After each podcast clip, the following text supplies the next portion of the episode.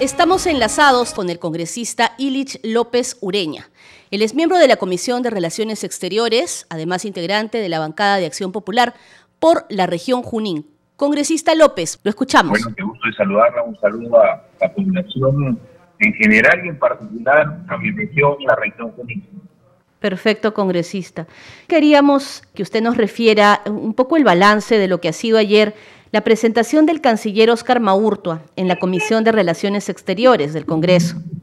Sí, mire, yo particularmente he tenido una opinión, no solo ayer, sino antes, que siempre el, Congreso, el Estado en general, debe priorizar temas importantes. Por un lado, considero que debe haber un poco más de transparencia eh, de parte del gobierno para manifestar con quiénes se ha reunido, eh, cuáles han sido los temas de agenda y a qué conclusiones se ha llegado, que es al fin y al cabo lo que le interesa a todos los peruanos. Si, si el presidente se ha reunido con el, con el señor Maduro y han solucionado el tema de los inmigrantes, bienvenido, ¿no? Si se ha reunido con el señor Guaidó, que por cierto ya no es presidente o ha estado reconocido, y ha solucionado los problemas, también en ese sentido, considero que eh, las respuestas del canciller han ido al respecto, ¿no? Un poco más de transparencia o más, de repente más comunicación, para utilizar un término mucho más adecuado al respecto.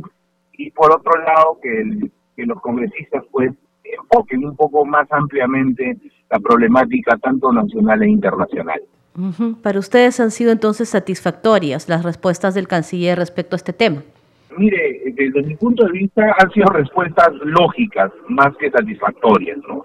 Mencionó que iba a ir la, la vicepresidenta de Venezuela y fue este, el señor Maduro. Entonces, no solamente creo yo que el presidente de la República se ha encontrado con el señor Maduro, sino con muchos otros presidentes de distintos países. Entonces, se supone que tienen que hablar algo, no, creo que vayan y solo se saluden y hasta luego. Entonces, como le digo, a mí me han parecido respuestas más que satisfactorias, lógicas, de una, de una participación internacional del presidente de la República.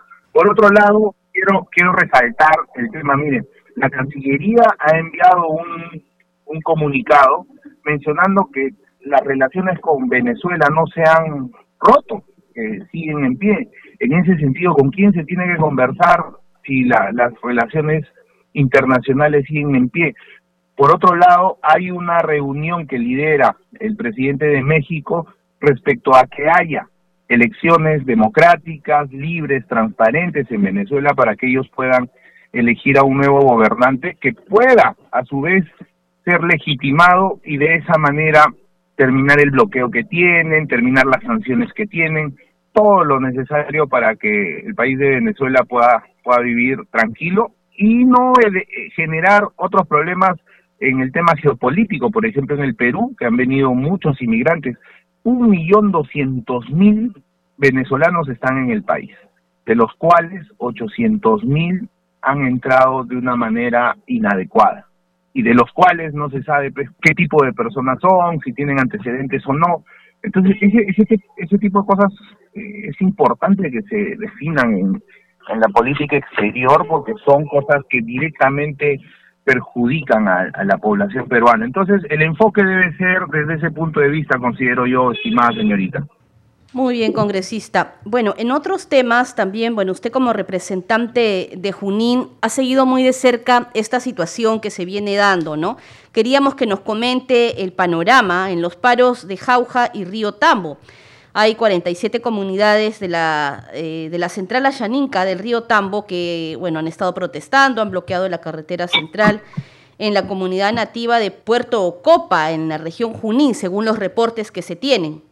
Mire, tanto el paro en, en la ciudad de Jauja, la primera capital del Perú, por la paralización de la obra que unía Jauja y Tarma, la carretera JU 103, de dirección del gobierno regional, como en la paralización en Río Tambo por la central ayánica de Río Tambo, que la lidera el señor Fabián Antúnez, que es el presidente de la CARP, el problema desde mi punto de vista ha sido un tema de comunicación y de querer hacer de parte del gobierno regional de Junín las acciones antes de que las personas salgan a protestar y a tener estas medidas de fuerza.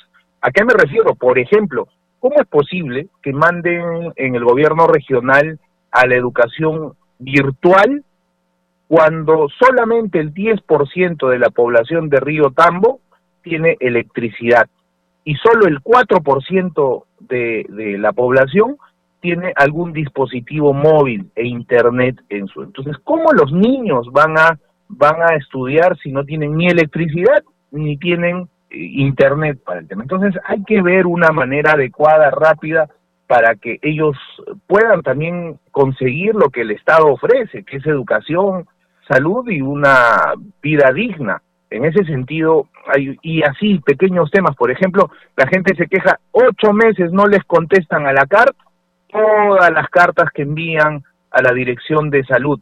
Los, las ambulancias que ha comprado por un millón de soles el gobierno regional se han volteado, no tienen operador, no tienen médicos, ni un personal de salud.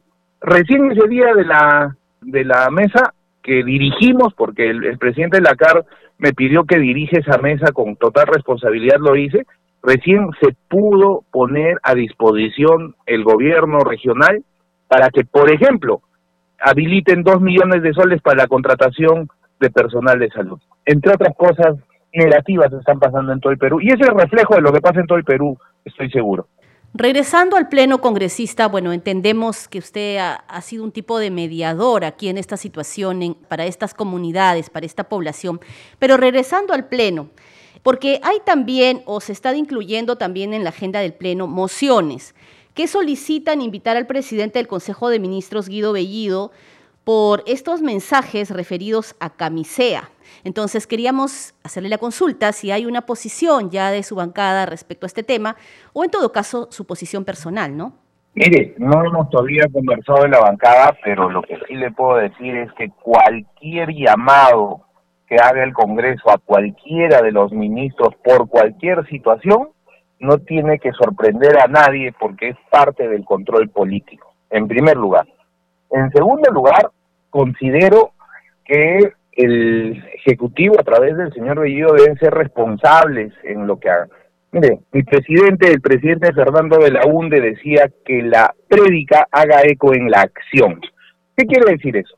Quería decir que las cosas se hacen y no se dicen. Recién puedes hablar cuando empiezas a hacer el tema. Respecto a la renegociación del gas, particularmente yo estoy de acuerdo, como estuvo de acuerdo mi otro presidente, el presidente Valentín Paniagua, y como estuvo de acuerdo nuestros ex candidatos a la presidencia de la República, tanto Lescano como Barnechea. ¿Cómo es posible, mire, que a esta altura del bicentenario se siga combatiendo el friaje con frazadas o con pullos o con pellejos de carnero, por ejemplo, en Junín, en la provincia de Junín, en, el departamento de Junín. Entonces, hay cosas que no están cuadrando en el país, que deben de verse.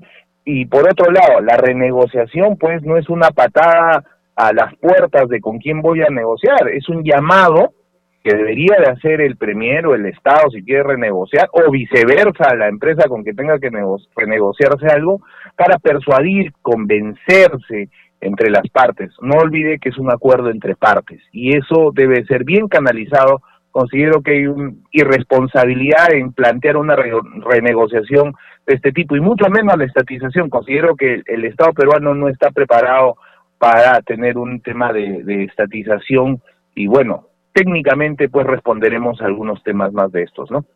Bien, congresista, entendemos perfectamente su posición, le agradecemos cualquier momento, vamos a estar nuevamente entablando una comunicación. Gracias.